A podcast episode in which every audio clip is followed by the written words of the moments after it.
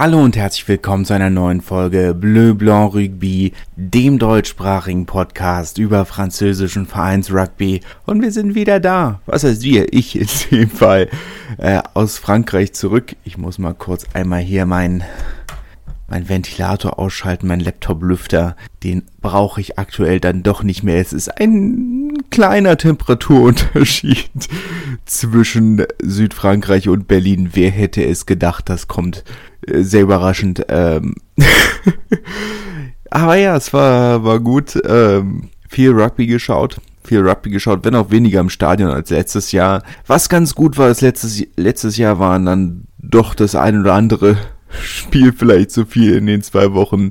Sechs Stück, das war vielleicht dann doch ein bisschen, ähm, bisschen zu viel. Dieses Jahr nur drei live gesehen, dazu natürlich die WM-Spiele im Stadion, aber ich finde, äh, nicht im Stadion, im Fernsehen.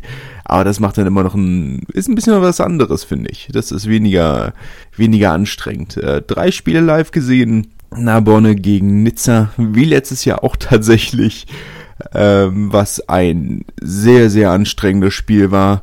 Äh, sag mal, meine Begeisterung für das Spiel hat davon gelebt, dass ich Fan bin. äh, kein gutes Spiel, kein gutes Spiel. Ähm, 12-10 am Ende äh, Narbonne, die äh, das ganze Spiel über ein einziges Gedränge gewonnen haben, keine einzige Gasse, Kicker war eins von fünf. Uh, schwierig. Nizza, die am Ende nach der Sirene, gefühlt nach der Sirene, ähm, gab komischerweise keine richtige Sirene in Narbonne. Das ist auch äh, neu. Aber gut, dafür spielt man in der Baustelle, die am Ende noch erst ein Dropkick und dann ein Penalty neben die Stangen gesetzt haben so die Art von Spiel, die Nizza, die eher Nizza verloren hat, als das Narbonne gewonnen hat. Ähm, dazu kommen wir nachher noch. die Geschichte wiederholt sich. Ähm, es ist wie es ist. Ähm, genau, dann Pokalspiel zwischen den Frauen von Toulouse und Clermont und äh, die Rückkehr von unserer, von unserem Berliner, unserer Berliner Vertretung in Brief. Oskar Rix nach einem halben Jahr wieder auf dem Feld. Aber dazu kommen wir zu all den Dingen kommen wir später noch. Eine Sache, die ich im Vorfeld gerne ansprechen würde.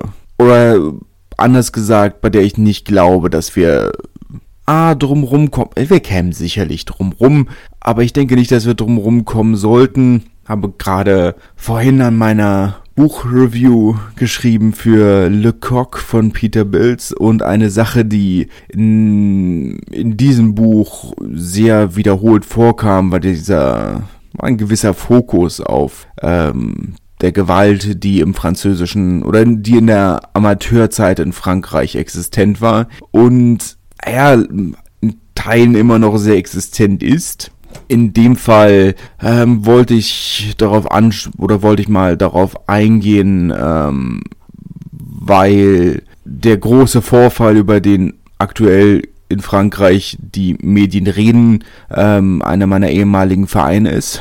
Ein Verein, die, die Entente Fleury Salle Courson, ähm, die, was ich zu dem Zeitpunkt noch nicht wirklich wusste, äh, dafür bekannt sind, ähm, vielleicht, äh, wie formuliert man das, etwas zu Testosteron geladen in Spiele zu gehen. In dem Fall ging es gegen einen Vorort von äh, Perpignan, Foyer Laïque du Haut-Vernay, ein schöner und langer Name. Ähm, sehr, sehr unschöne Bilder, die ich, wenn ihr es nicht gucken müsst, dann lasst es. Ähm, sehr, sehr unschöne Bilder, ähm, aber ein Thema, das eben halt immer wieder im französischen Rugby durchaus vorkommt und ich denke, es bringt nichts, wenn wir die Augen davor schließen. Äh, wir reden hier von mehreren Spielern, die und ich meine, das ist ja eine Sache, es ist alles nichts Neues. Es ist, hat seine Gründe, weshalb ich auch bei diesem Verein nicht geblieben bin. Ähm, Weil es Dinge sind, die. Und jetzt hat der EFSC einen gewissen Ruf, muss man in Ferne sagen. Sie sind aber auch nicht die einzigen. Das soll jetzt keine Entschuldigung, keine Erklärung sein. Ähm, während im Profibereich und bis zur dritten, vierten Liga diese, diese Massenschlägereien und äh, mit ganzen Teams und Vereinsvertretern rar geworden sind, sieht man es im Amateurbereich immer noch in einer gewissen Regelmäßigkeit. Und es, ich habe da sehr unschöne Dinge miterlebt. Bin ja dann doch jemand, der sich bei sowas immer, immer raushält, weil ich den Sinn nicht ganz sehe. Also ich, ich habe noch auf dem Spielfeld, auf dem Rugbyfeld nichts erlebt, was, oder ich sag mal, in Deutschland nichts erlebt, wo ich gesagt hätte, gut, also da muss ich mir jetzt irgendwo, ja, man stellt sich dann irgendwo dazwischen, aber eher deeskalierend. Ne? Ähm, aber Frankreich war schon, also gerade die Dinge, die man da beim EFSC erlebt hat, waren teilweise schon, also auch bei anderen Vereinen. Also ich kann mich auch erinnern, dass äh, gegnerische Fans durch, ich meine, es hat ja schon seine Gründe, dass in Frankreich die Amateurspielfelder alle umzäunt sind. Aber da werden dann teilweise am Boden liegende Spieler, in dem Fall vom EFSC, von, von Fans von außen durch, durch den Zaun durchgetreten und auf sie eingetreten. Es ist, also, es ist ein unschönes Thema. Ne? Ähm, und ich habe dafür auch keine Lösung. Ich habe dafür jetzt keine, keine große Story, die ich hier erzählen möchte. Es gab nun mal wieder ein Anlass. Mal wieder. Ähm, zweites Spiel für die Amateure, zweiter Spieltag. Und wir sind schon wieder in diesem Punkt angekommen, dass wir die erste große Story haben. Und äh, es ist, es ist keine Werbung für unseren Sport. Das äh, lässt sich so klar sagen, aber es ist mal wieder so eine Gelegenheit, dass man einfach mal, dass man nochmal ansprechen muss, sagt, ja, es, äh, es gibt auch im Rugby äh, viele, viele Vollidioten. Und ich denke, man muss es ein bisschen trennen. Das sind keine Dinge, die ich bei uns hier in der, in der Bundesliga, beziehungsweise zweiten Bundesliga oder auch Regionalliga, wo auch immer erlebt hätte. Und da einfach klar gesagt werden muss, in Anführungszeichen bei uns, der Umgang sehr, sehr gut miteinander ist, auch mit den Schiris. Und ich das äh, im Fußball sehr, sehr anders erlebt habe, sowohl im Jugendbereich als auch später ähm, beruflich, ähm, wo man gemerkt hat, also der, der Umgang stimmt überhaupt nicht, da ist alles falsch. Aber man natürlich sagen muss, in Frankreich, wo Rugby einen ähnlichen Stellenwert hat, die Szenen durchaus vergleichbar sind. Ich habe gesehen, wie Schiedsrichter unter Polizeischutz abgeführt wurden. Bei diesem Spiel ist die Polizei gekommen und hat sechs Spieler verhaftet. Ich meine, wir hatten eine Woche davor die Szene in Italien, wo beim Rückspiel der heimischen Ersten, beziehungsweise Testspiel, ne? Aber Wiederholung vom Finale von zwei Wochen davor bei der ersten italienischen Liga, wo 36 Spieler nach einer, nach einer General, wie man so schön sagt, äh, suspendiert wurden für mindestens drei Wochen. Es sind Szenen, die man nicht haben möchte, die nicht da existieren sollten, die schädlich und kontraproduktiv sind und zutiefst unmenschlich. Und jeder, der denkt, dass das eine schöne Art und Weise ist, seinen Sonntag zu verbringen, sich äh, auf sich einzuprügeln nach einem Rugby-Spiel. Meine, das ist ja auch die nächste Sache. Also wenn du nach, dem, nach Rugby-Spiel noch Energie hast, sich zu prügeln, dann hast du auch falsch gespielt. Aber ist vielleicht nochmal eine andere Geschichte. Aber es tut mir leid, dass ich keine schöneren Nachrichten für euch habe. In der ersten Folge jetzt nach zwei Wochen, also nach einer Woche Pause, anscheinend hat irgendwelche Probleme gibt's da ja mit der mit der Folge von der letzten Woche, die ich aber noch nicht gelöst gekriegt habe. Ja, wir mal anschauen. Aber Tut mir leid, dass ich da keine schöneren, keinen schöneren Einstieg habe. als, äh, als darüber zu reden. Ähm, jetzt möchte ich nicht sagen, dass meine, dass meine Erfahrungen mit diesem Verein nur negativ waren. Ähm, haben sich sehr viel Mühe gegeben, mich zu integrieren. Teilweise sehr, sehr, sehr nette Leute dabei, aber eben halt auch Leute, die ganz anders groß geworden sind als ich, als, als Großstädter, als Berliner. Ist dann halt irgendwo doch so ein bisschen, ja, es ist anders, ne? Ähm, Jetzt kann man auch nicht drüber hinwegsehen, dass die Rugby-Kultur in Frankreich und Deutschland, auch wenn es die Parallelen gibt oder gewisse Parallelen gibt, aber es gibt dann eben doch auch seine Unterschiede. Und ähm, auch das Thema Gewalt hat in Frankreich noch, ist es halt nicht weg. Ne? Auch wenn es in den, sagen wir mal, ersten beiden bis ersten vier Ligen deutlicher aus dem Blickfeld verschwunden ist, beziehungsweise in den ersten zwei Ligen ja eigentlich so gut wie gar nicht mehr vorkommt, ähm, ist das Thema halt nicht komplett vom Tisch. Ne? Und das Problem an der ganzen Sache, das, was mich, glaube ich, jetzt am meisten so nervt, und ich meine, es ist, es ist sicherlich ein Thema, das ich jetzt auch, wie gesagt, es ist mein ehemaliger Verein, ich habe entsprechende Szenen aus nächster Nähe gesehen und ähm, vielleicht ist, reagiere ich deswegen jetzt so ein bisschen emotional auf diese Geschichte, weil es einfach irgendwo, ja, es ist, äh, es ist ein Problem und es ist ein gigantisches Problem und ähm, vielleicht ist es deswegen jetzt auch so ein bisschen für mich so eine persönliche Sache, aber ich, ich habe dafür keine Lösung und das, was mich am meisten nervt, ist, dass, naja, jetzt sind alle schockiert, jetzt sind alle sauer und genervt und vollkommen berechtigt und, und wütend. Und ähm, das Problem in der ganzen Sache ist, okay, jetzt werden sicherlich Strafverfahren laufen, es ist, aber dann wird das Problem wieder unter den Teppich gekehrt. Dann wird es wieder ignoriert für die nächsten drei, vier, fünf Monate, bis dann der nächste Zwischenfall kommt. Und dann regen sich alle wieder für einen Monat auf, aber letzten Endes hat niemand, macht niemand was. Und selbst wenn ich jetzt kann sagen, so ein Strafverfahren und eine Gefängnisstrafe, das kann ja auch schon mal was sein, ja. Nein.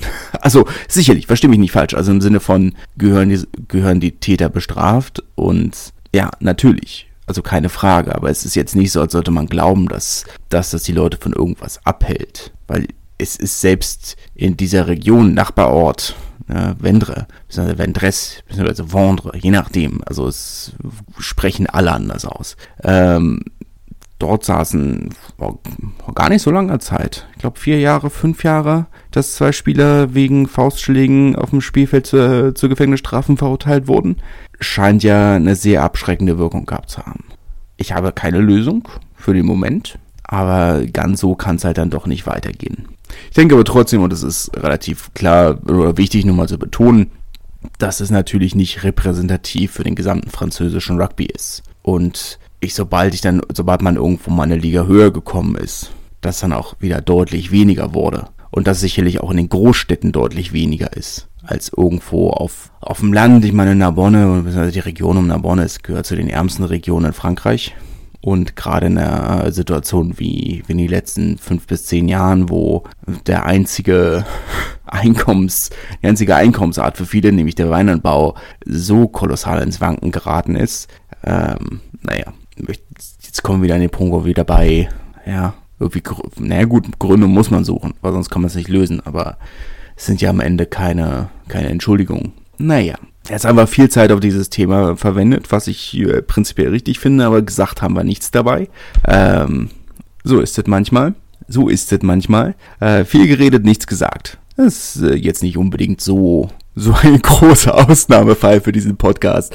Äh, wie dem auch sei.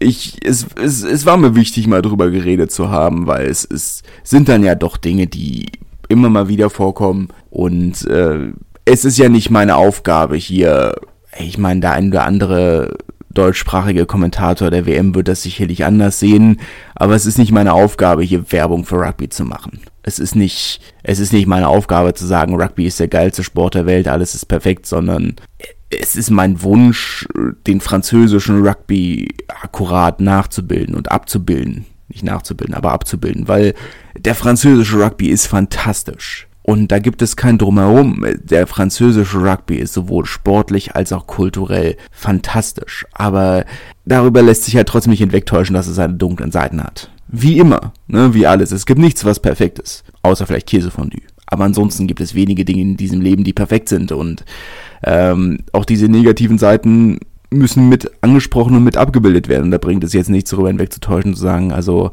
ähm, existiert nicht. Nee, es ist existiert und wir müssen darüber reden und wir müssen gucken und dafür sorgen, dass es aufhört zu existieren. Aber für den Moment existiert's. Und es hat auch im französischen Rugby von Anfang an existiert. Und zumindest hat man ja mittlerweile den Punkt erreicht, wo man sagt, es passiert nicht in den ersten beiden Ligen, in den ersten drei Ligen, was ja früher auch ganz anders war. Also da gab es ja früher auch ähm, Spiele, auch Erstligafinals, französische Pokalspiel, Pokalfinalspiele, die vor ausverkauftem Haus im Prinzenpark stattgefunden haben, wo äh, ganz Frankreich raufgeguckt hat, die dann einzige Schlägereien waren. Und zumindest, wenn man, wenn man diesen Teil wenden konnte, dann kann man sicherlich auch die Gewalt im Amateur-Rugby bekämpfen. Und es fängt sicherlich bei klein an. Also es gibt sicherlich da sehr gute Initiativen, wo schon dafür gesorgt wird, dass solche Dinge auf Jugendebene nicht mehr passieren. Aber auf Erwachsenenebene haben wir, glaube ich, noch einen ganzen, ganz schön weiten Weg vor uns, dass, ähm, dass sich diese Dinge nicht wiederholen. Ich muss mich noch einmal wiederholen. Es tut mir leid, dass ich keinen schöneren Aufhänger für diese Folge habe, oder keinen schöneren Anfang. Ähm, aber es, es bringt ja nichts. Können Sie auch nicht immer ignorieren. Es tut mir leid, aber ist halt wie es ist. Ne? Jetzt haben wir das aber endlich abgehakt. und wir kommen zu den schöneren Dingen, nämlich Pro D2, die spannendste Liga der Welt und die schönste Liga der Welt, äh, wie sie immer ganz gerne genannt wird. Ähm, Soweit würde ich auch nicht hundertprozentig gehen, aber äh, es ist natürlich eine fantastische Liga und wir hatten auch am letzten Spieltag, der auf einen Dienstag und Mittwoch stattgefunden hat, ähm, einige fantastische Spiele. Dienstag und Mittwoch natürlich geschuldet äh, der WM, die ja dann noch äh, Donnerstag, Freitag, Samstag, Sonntag spielt, aktuell jetzt in der Gruppenphase, ähm, was auch seine Schwierigkeiten hat. Ähm, auch da sollten wir nicht drum herum reden, aber äh, also diese, diese drei Tage Pause zwischendurch finde ich teilweise schon ein wenig, man jetzt ist Dienstag und du sitzt eigentlich da und denkst so, boah geil, Feiertag und ich könnte heute den ganzen Tag vorm Fernseher sitzen und Rugby gucken und muss dann aber halt doch wieder auf Donnerstag warten. Gut, Donnerstag haben wir um die gleiche Uhrzeit Training, das heißt, selbst das wird nichts und dann Freitagabend erst wieder. Und das ist bei der WM, wo du sagst, also sollte eigentlich mehr Rugby stattfinden. Ja, aber gut, Dienstag, Mittwoch, Dienstagabendspiele, äh, Monomarsan Aurillac und Colomiers Provence Rugby. Zwar durchaus nicht verkehrte Partien. Monomarsan, die am Ende des Tages relativ eindeutig mit 34-9 äh, gegen Aurillac gewonnen haben. In der Baustelle, ähm, dass es André Guy Boniface ist, ähm, ein Trend, der sich aktuell sehr, sehr durchzieht. Viele Infrastrukturprojekte, Monomarsan haben jetzt den Kunstrasen fertig verlegt.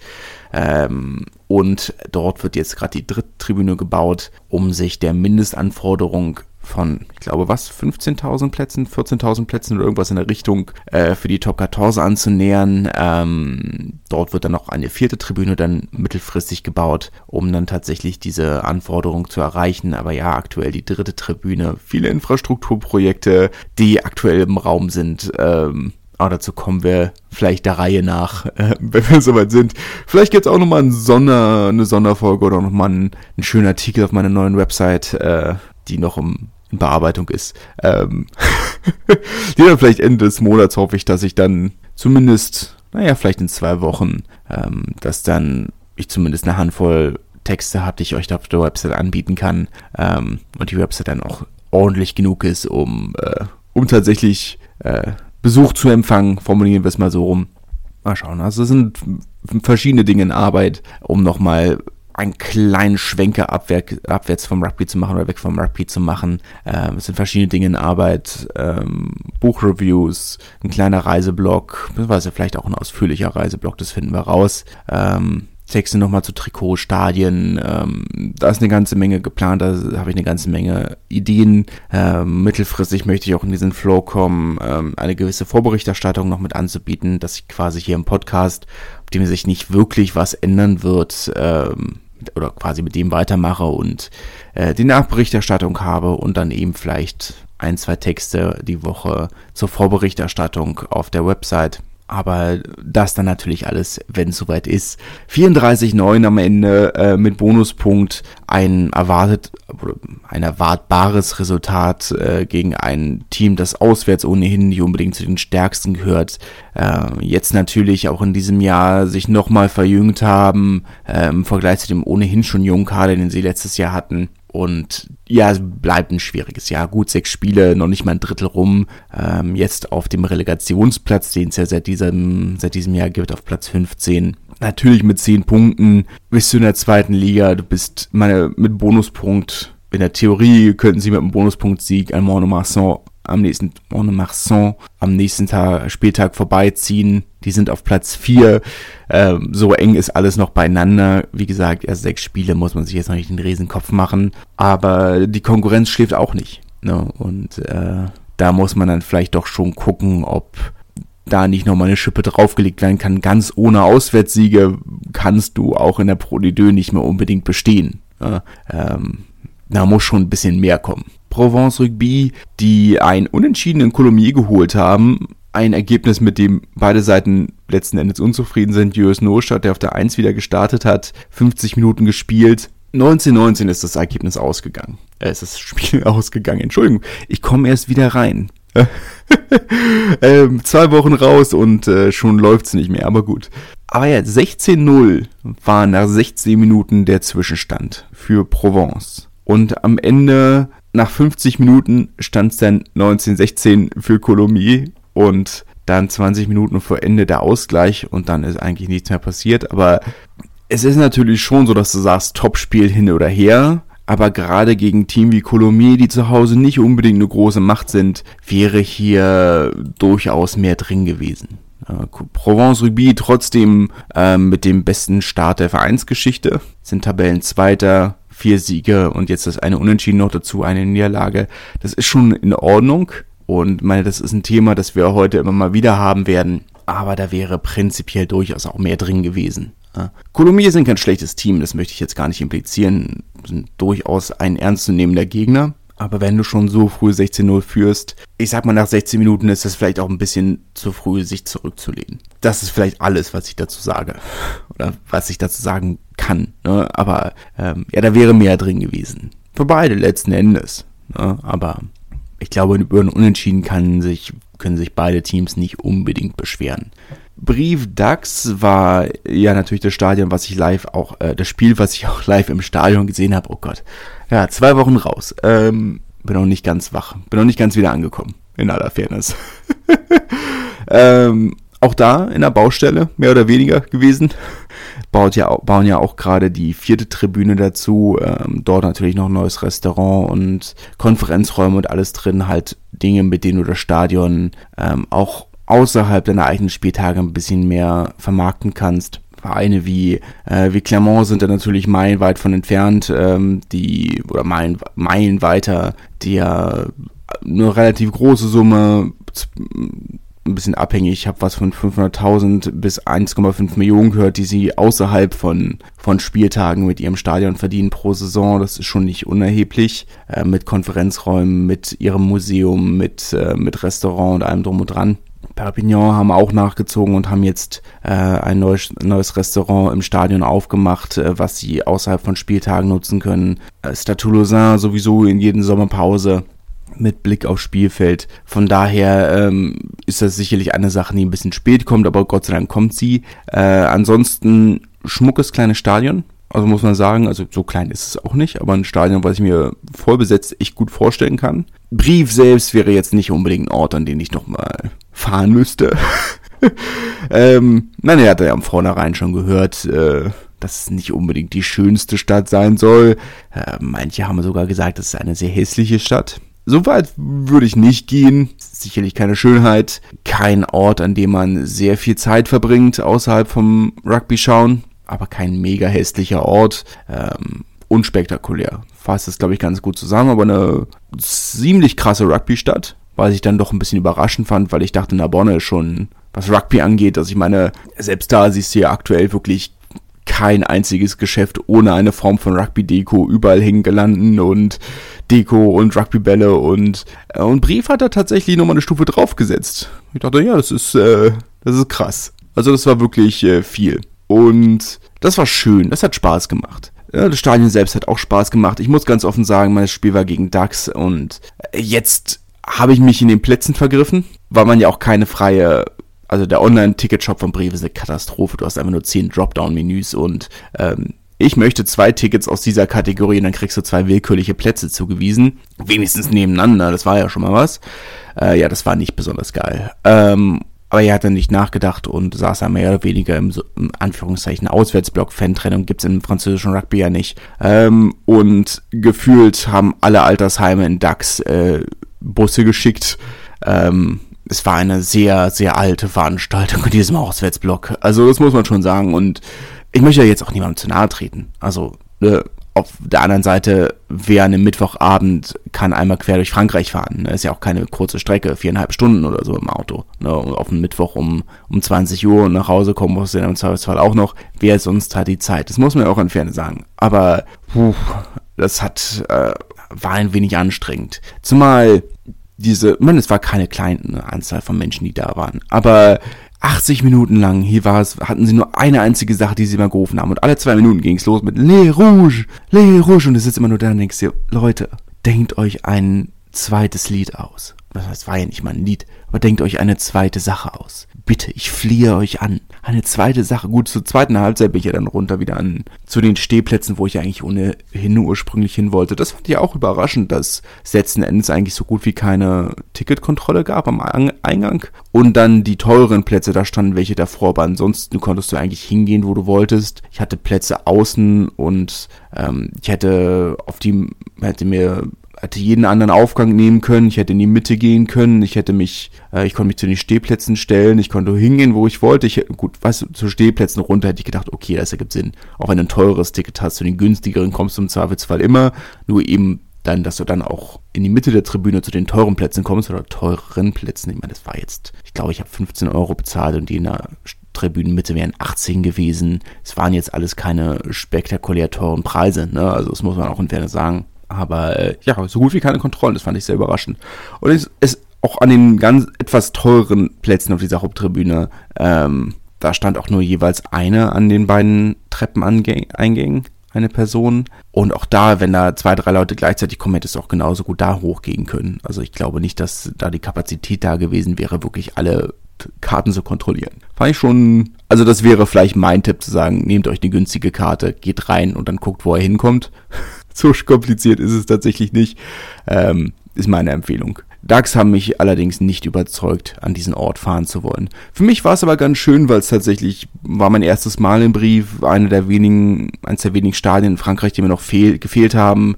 DAX habe ich tatsächlich auch noch nie live gesehen. Von daher, doch, DAX habe ich schon mal live gesehen in der Borne. Aber gut. Ähm, aber ich war noch nie im Brief und das fand ich eigentlich ganz schön. Das war mein erstes Mal, wie gesagt, einer der wenigen Orte, die mir gefehlt haben, aber eben halt auch deshalb, weil es außer Rugby dort nicht wirklich was gibt. Von daher war das ganz schön. Ähm, einen kurzen Beitrag ähm, zu meinem, in Anführungszeichen, Interview mit Oskar Rixen wird sicherlich auch nochmal geben. Ähm, allerdings auf der Website in Textform. Auch das sollte im Laufe dieses Monats dann fertig werden. Ähm, freue ich mich aber sehr darauf, das runterzuschreiben. Es war ein sehr spannendes Gespräch. Ähm, war ja auch sehr überrascht, dass er wieder gespielt hat. Ähm, nach sechs Monaten Pause das erste Mal wieder auf dem Feld. Äh, hat 25 Minuten gespielt, kam in der 50. nach der Verletzung an äh, Tivita Tuva. Ähm, hat eigentlich ein sehr solides Spiel gespielt. Äh, dann allerdings in der 74. Rot gesehen. Ähm, vielleicht nach den sechs Monaten etwas übermotiviert ins Ruck reingegangen. Passiert. Ne? Äh, am Ende des Tages Brief mit zwei Versuchen. Nee, ein Versuch. Ah, nee, zwei Versuche. Alles richtig. Äh, ich versuche mich gerade zurückzuerinnern.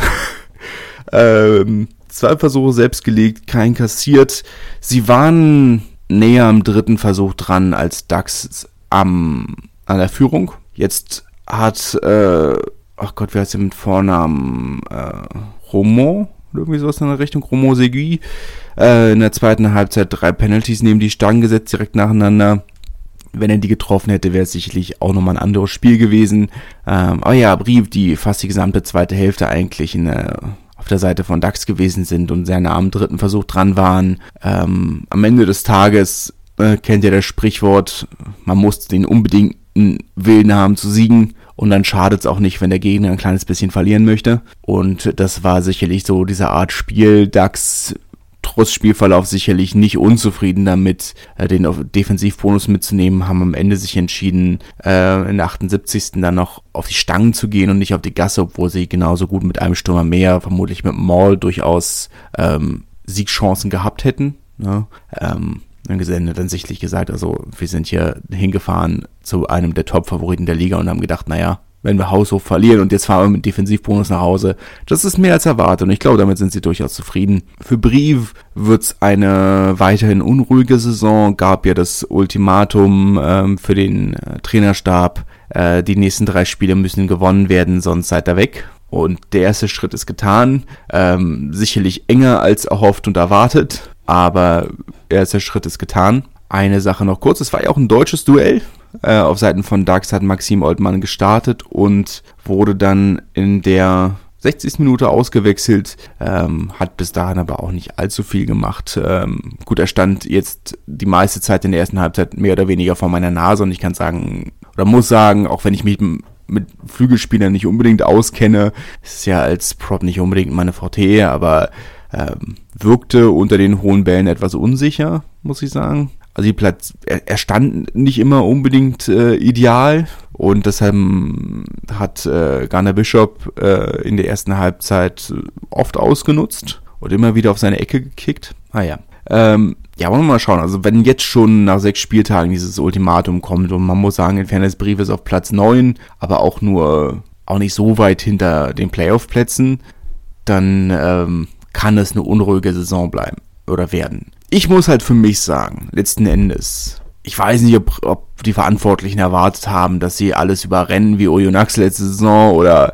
ähm, wer war es Saison davor, Bayonne, weiß ich nicht. Aber am Ende des Tages, natürlich wäre ein Halbfinalplatz schön oh, und wichtig. Aber auch mit einem Playoff-Platz wäre eigentlich noch alles in Ordnung. Weil wenn du dir sagst, wir müssen unbedingt einen Halbfinalplatz kriegen, weil ähm, wir schaffen den Aufstieg nur, wenn alles im eigenen Stadion stattfindet, dann, dann brauchst du auch gar nicht erst versuchen aufzusteigen, weil das wird nicht klappen. Äh, Finale ohnehin wird wahrscheinlich wieder mal statistisch gesehen entweder in Bordeaux oder Toulouse stattfinden. Ähm, noch weiß ich es tatsächlich nicht, aber oder wissen wir es tatsächlich nicht, glaube ich. Aber es wird wahrscheinlich wieder Toulouse oder Bordeaux oder wenn es ganz wild wird, vielleicht Montpellier.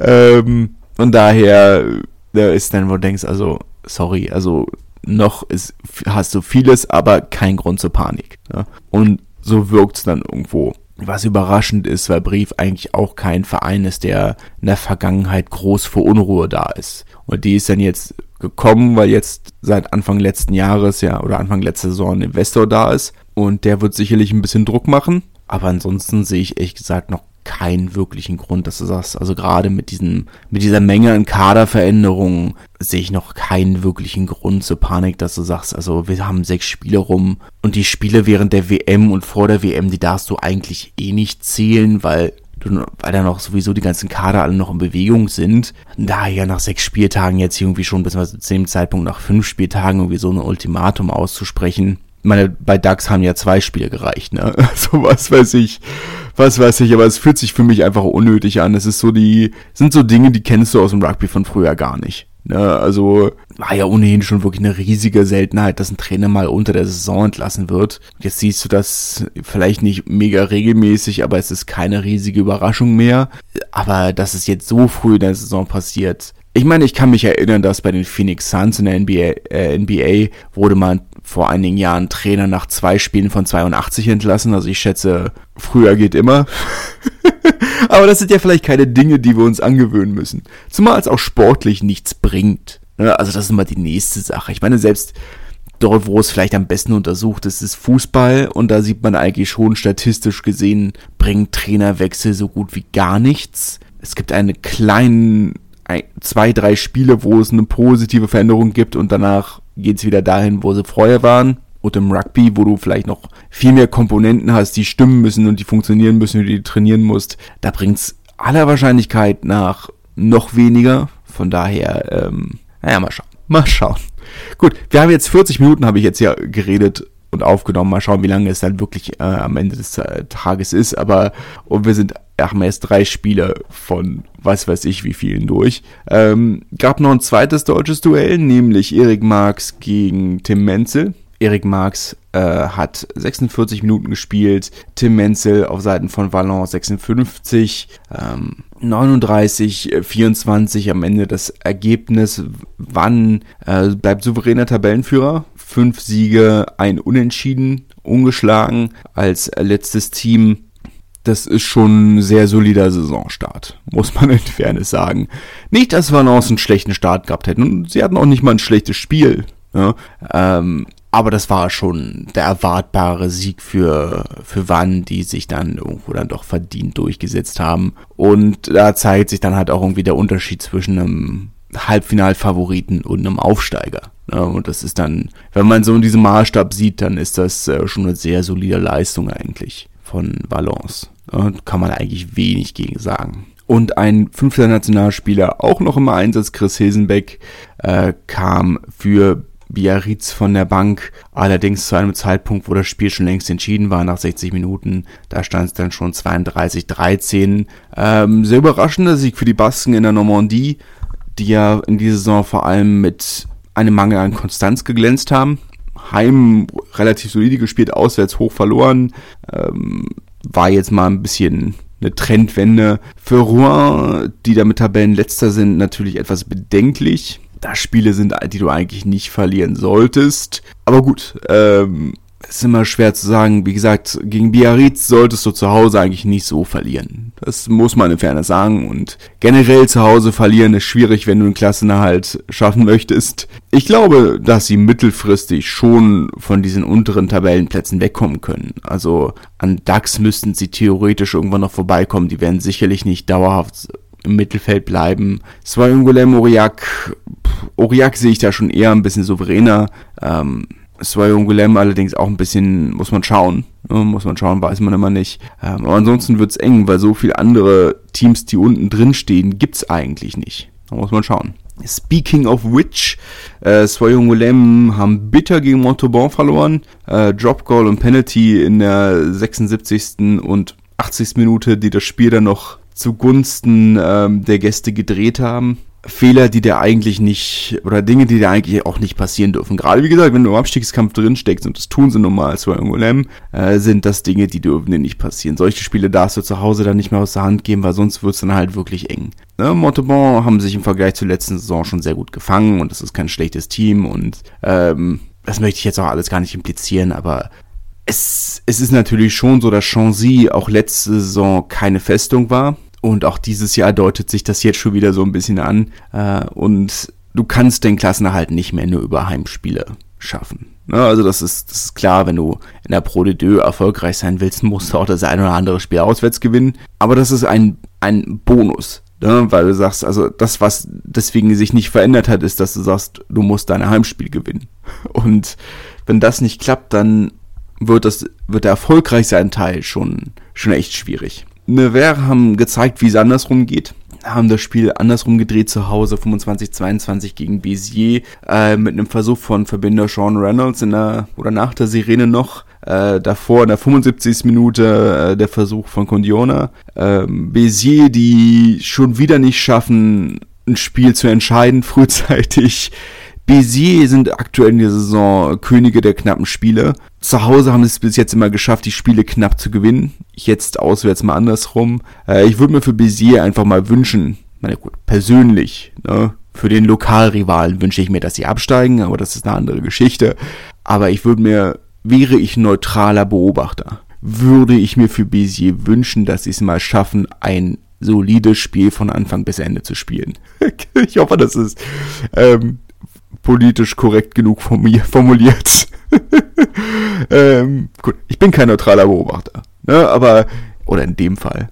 Aber ich würde ihn schon mal irgendwo, so dieses Maß an, an, an Herzkasper, das, das kannst du ja keinem gönnen. Das wünschst du ja keinem. Nicht mal Fans von BZ. ähm, ja, schwierig. Schwierig. Bin gespannt, wie es da weitergeht aktuell Platz 13 gut mit äh, 11 Punkten stehst du auch nicht so weit abseits von allem anderen, weder nach oben noch nach unten. Jetzt fehlen Bézier einige Schlüsselspieler, haben ja vier portugiesische Nationalspieler, ähm, die, die noch fehlen, unter anderem sicherlich, wenn du dann noch einen Samuel Marquez äh, auf dem Feld hast, der mit seinen gefühlten 300 Jahren noch mal ein bisschen Ruhe ins Spielgeschehen bringen kann. Also wie der es geschafft hat, mit 35 noch mal einen Dreijahresvertrag angeboten zu kriegen, ist äh, beeindruckend. Also das möchte ich nur mal in den Raum geworfen haben. Also das ist schon eine spektakuläre Leistung. Äh, ja, da fehlen ja einige Spieler noch, von daher ist es jetzt vielleicht auch so eine Sache, wo du sagst, gut, das sind dann jetzt die WM-Spiele, wo du sagst, die kannst du getrost ignorieren. Ja. Jetzt ist sowieso erstmal ein Wochenende Pause, dann muss man weiterschauen. Äh, und Grenoble hat zum letzten, hat zum Abschluss dann noch 24-19 gegen Agen gewonnen, ähm, die sich äh, ja weiterhin juristisch gegen den Punktabzug einsetzen, muss man mal schauen, was dabei rumkommt. Äh, stand jetzt auf Platz 8, Agen auf Platz 6 leistungsgerechtes Ergebnis. Das Spiel tatsächlich nicht so knapp, wie das Ergebnis impliziert. Das war schon eigentlich in Ordnung von, von Grenoble. Ja, aber gut, da ist immer Luft nach oben. Ne? Ähm, auf Platz 8 sind natürlich immer noch nicht da, wo sie als ähm, vielleicht theoretischer Mitfavorit auf einen Halbfinalplatz sein sollten. Auf der anderen Seite, wenn sie ihre, äh, ihre sechs Punkte wieder gut geschrieben bekommen, dann sind sie auf Platz zwei, also was weiß ich, ähm, muss man abwarten. generell dieser Fall kann sehr spannend sein oder spannend werden, weil wenn Grenoble tatsächlich Recht bekommt und äh, die Punkte wieder gut geschrieben wird, bekommt, dann könnte das unter Umständen das ganze DNACG-System, diese ganze Finanzjuristerei und Polizerei, die es in Frankreich gibt und die es in Frankreich auch aus gutem Grund gibt, auch wenn die Regeln nicht immer hundertprozentig nachvollziehbar sind, wie wir ja schon immer mal wieder besprochen haben, dann könnte das das ganze System irgendwo vielleicht nicht zu Fall, aber zumindest in Stauchen bringen. Und das wäre dann insgesamt schon sehr spannend zu sehen, welche Auswirkungen das auf äh, auf den Rest der Welt hätte. Jetzt muss man vielleicht auch auf der anderen Seite sagen, jetzt nachdem dann auch die Jersey Reds pleite sind, der vierte professionelle Verein in England innerhalb von einem Jahr, der komplett pleite gegangen ist, dass dieses Maß an finanzieller Übersicht und Kontrolle vielleicht auch nicht zwangsläufig verkehrt ist. Keine Garantien, aber ich möchte es zumindest mal in den Raum geworfen haben. Ja. Ähm, nicht, dass es in Frankreich nicht auch finanzielle Situationen gibt, Grenoble, Biarritz, wie sie alle heißen, ähm, Albi in aller Regelmäßigkeit, aber ich habe trotzdem das Gefühl, dass es deutlich seltener vorkommt, als, äh, als es in England der Fall ist. Ich meine, die finanzielle Situation von sowohl den London Irish als auch den Wasps, die kennen wir ja nur schon seit Ewigkeiten. Ich meine, London Irish seit zehn Jahren pleite. also, muss man halt auch in Ferne sagen. Ne? Ähm, ist halt ein bisschen schwierig. Wasps standen vor einiger Zeit, bevor sie dann nach Coventry umgezogen sind, ähm, vor dem vor dem Aus. Und dann haben sie es halt ein bisschen inflationär äh, sich hoch oder aufgewertet. Äh, waren ja dann angeblich von heute auf morgen der reichste Verein der Welt oder der wertvollste Verein der Welt, nachdem sie keine 24 Stunden vorher noch pleite waren. Dieser Stadion-Deal hat ihn hat sie gerettet. Naja, anscheinend ja nicht. Ne? Ähm, aber gut, jetzt über die sicherlich auch nicht begünstigt von den generellen Problemen, die der englische Rugby hat. Äh, Zuschauermangel, schlechte Fernsehverträge und der englische Sport im Allgemeinen. Ähm, das eine ist die Übermacht des, der Premier League, sicherlich das eine, aber das andere sind natürlich Mentalitäten im englischen wenn ich sage Elitensport, meine ich nicht den erfolgreichen Sport, sondern den, die Sportarten der wohlhabenderen Menschen. Das sind nun mal Rugby und Cricket, vielleicht noch Pferdepolo, aber das, das, weiß ich nicht. Über Pferdepolo kann ich relativ wenig sagen. Aber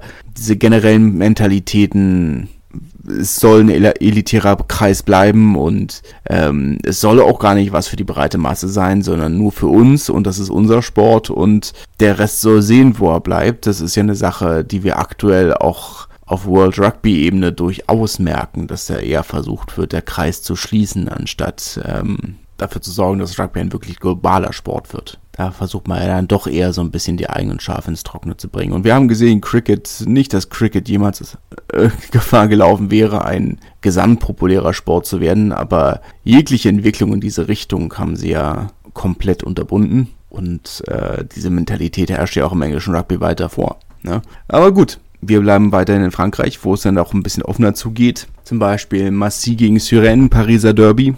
36, 25 vor knapp 1000 Zuschauern. Für Massivverhältnisse gar nicht so schlecht. Und Syren hat ja eh keine Fans. Äh, von daher äh, ist das, glaube ich, insgesamt in Ordnung. Ähm, Syren spielt eine schwierige Saison.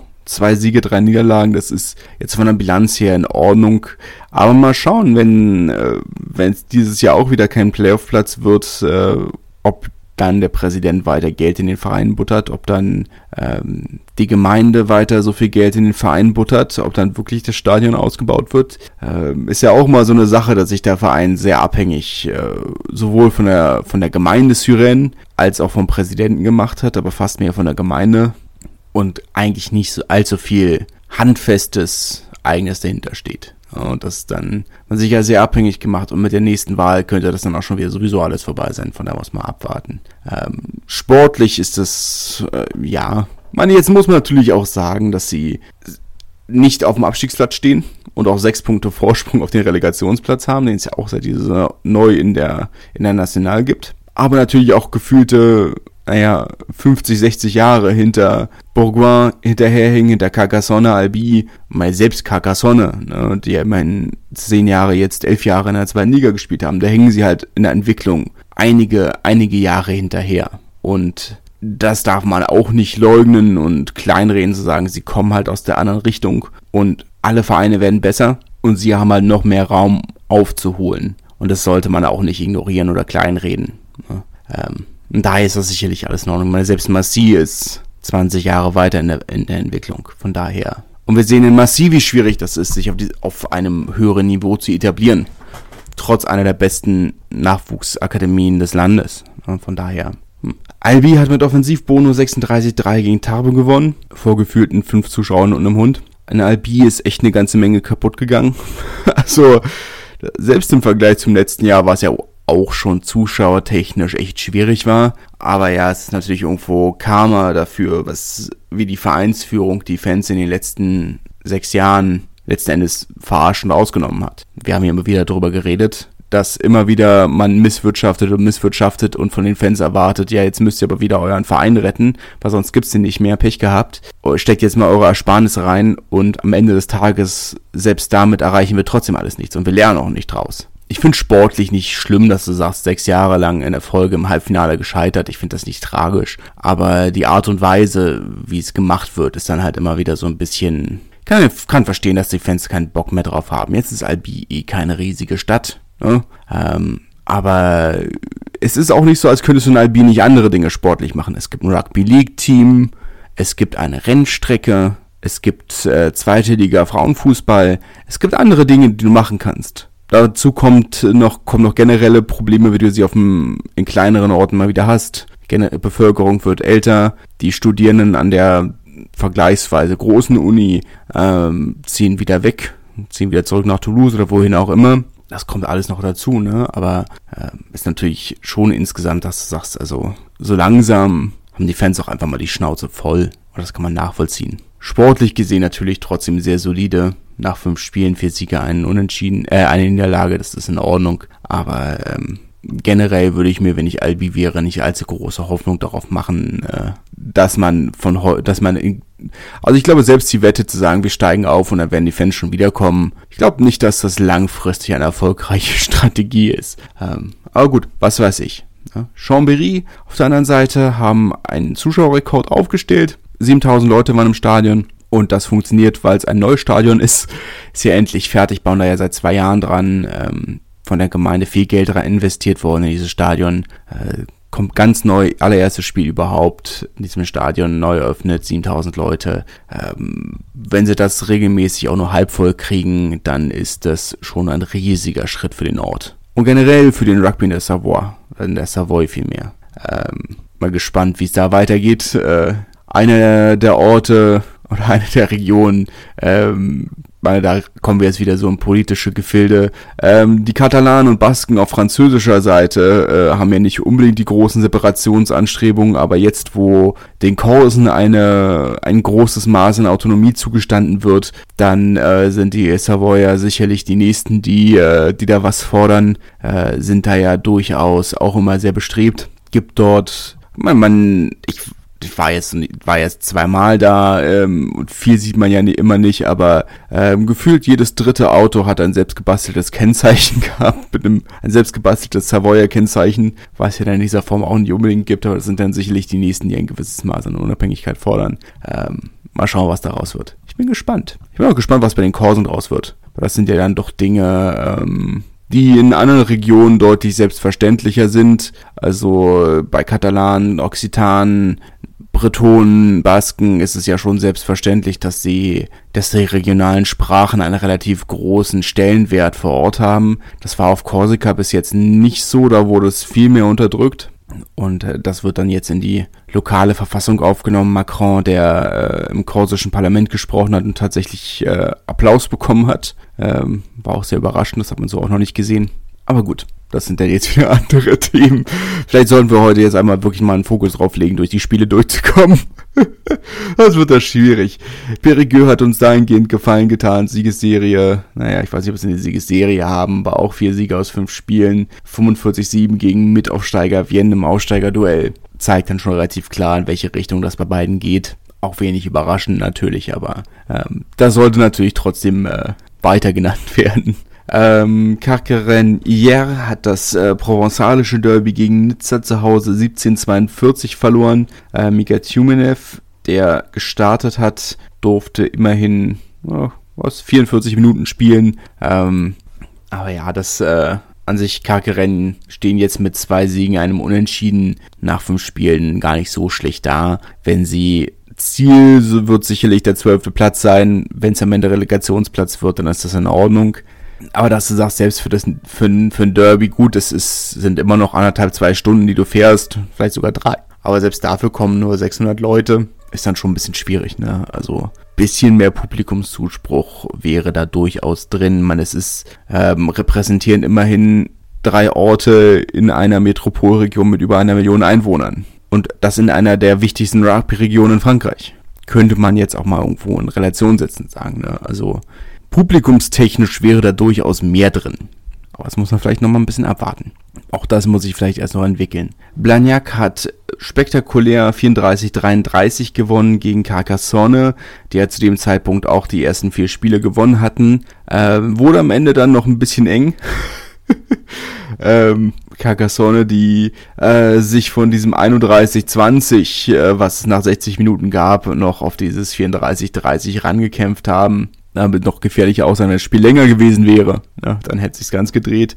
Aber äh, spektakulärer Sieg für Blagnac hätte man in der Form vielleicht nicht erwartet, aber ich glaube, das ist noch so ein bisschen der Punkt, dass du sagst, also gerade nach der letzten Saison, das war kein Ausreißer, sondern das ist die Richtung, die dieser Verein jetzt hat, nämlich Top 6 Team, vielleicht sogar Top 4 Team und äh, das dann vielleicht so ein bisschen, wo du sagst, okay, so ein kleines Statement, das ist das, was dieser Verein jetzt ist und ähm, der Rest ist nicht mehr unser Problem. 2000 Leute für ein, für ein Spiel der Herren in Blagnac ähm, sieht man auch nicht so häufig. Bei den Frauen ist es immer mal wieder vorgekommen, bei den Herren ist das jetzt schon eine, eine nicht unbedingt kleine Neuigkeit.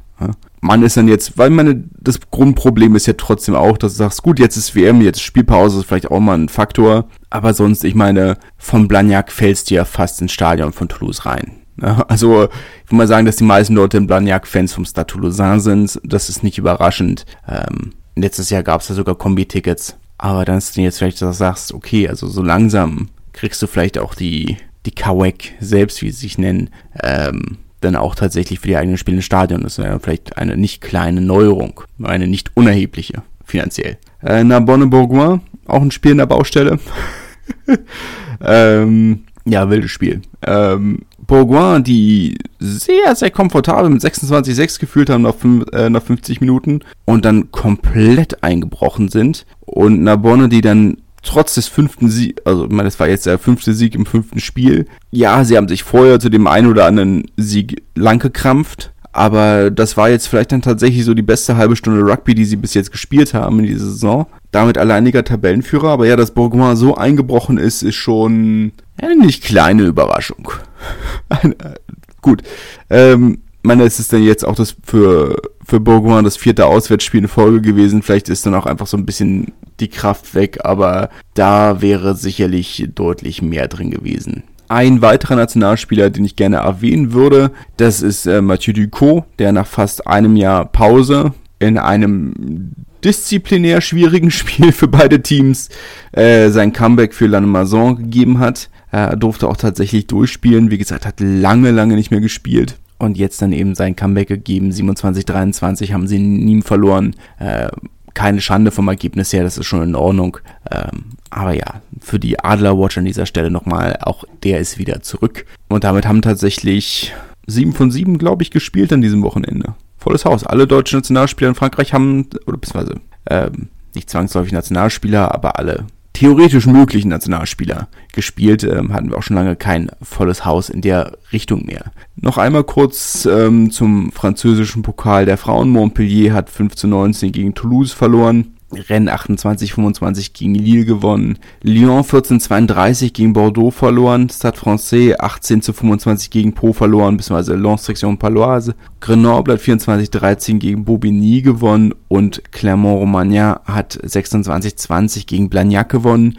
Dort ja dann jetzt erstmal Spielpause für die Länderspiele, die Women's 15s Competition oder W15, wie auch immer man es nennen möchte, WX V, naja, wie auch immer es heißt dann letzten Endes, die dann ja jetzt erstmal sind. Aber ja, diese Spiele noch in Top-Besetzung. Von daher wollte ich sie dann auch einmal erwähnt haben. Fand ich persönlich auch vor Ort sehr nett. Klar hat man gemerkt, dass sie vier, fünf Monate kein Spiel mehr hatten, aber ja, es war schon, war ansonsten sehr, sehr schön. Also kann ich auch immer empfehlen. Ähm, gibt ja dann doch den einen oder anderen Verein. Grenoble zeigen die Spiele auf Twitch. Äh, Romagna, Montpellier unter anderem auf Facebook, Stade Francais oftmals auf YouTube. Das heißt, falls ihr mal ein Wochenende habt, wo ihr sagt, also ich habe Zeit und würde gerne live Rugby gucken, am besten legal und kostenlos, äh, dann sind das auch immer ganz gute Gelegenheiten, das zu tun. Ja, werfe ich nochmal gerne mit in den Raum. Ansonsten äh, entschuldige ich mich für die Länge dieser Folge. Ist heute wieder mal ein bisschen ausgeartet, aber gut, dafür hatten wir zwei Wochen, das, dafür habe ich zwei Wochen nicht mit euch geredet und äh, vielleicht gleicht es das dann ein wenig aus. Bis dahin wünsche ich euch aber bis nächste Woche eine schöne Zeit und wir hören dann nächste Woche wieder voneinander. Ich freue mich drauf, ich hoffe ihr auch und ich wünsche euch einen schönen Feiertag und eine schöne Zeit. Bis dahin, tschüss. Wie baut man eine harmonische Beziehung zu seinem Hund auf? Puh, gar nicht so leicht. Und deshalb frage ich nach, wie es anderen Hundeeltern gelingt, beziehungsweise wie die daran arbeiten. Bei Iswas Dog reden wir dann drüber. Alle 14 Tage neu mit mir, Malte Asmus und unserer Expertin für eine harmonische Mensch-Hund-Beziehung, Melanie Lippisch. Iswas Dog mit Malte Asmus. Überall, wo es Podcasts gibt.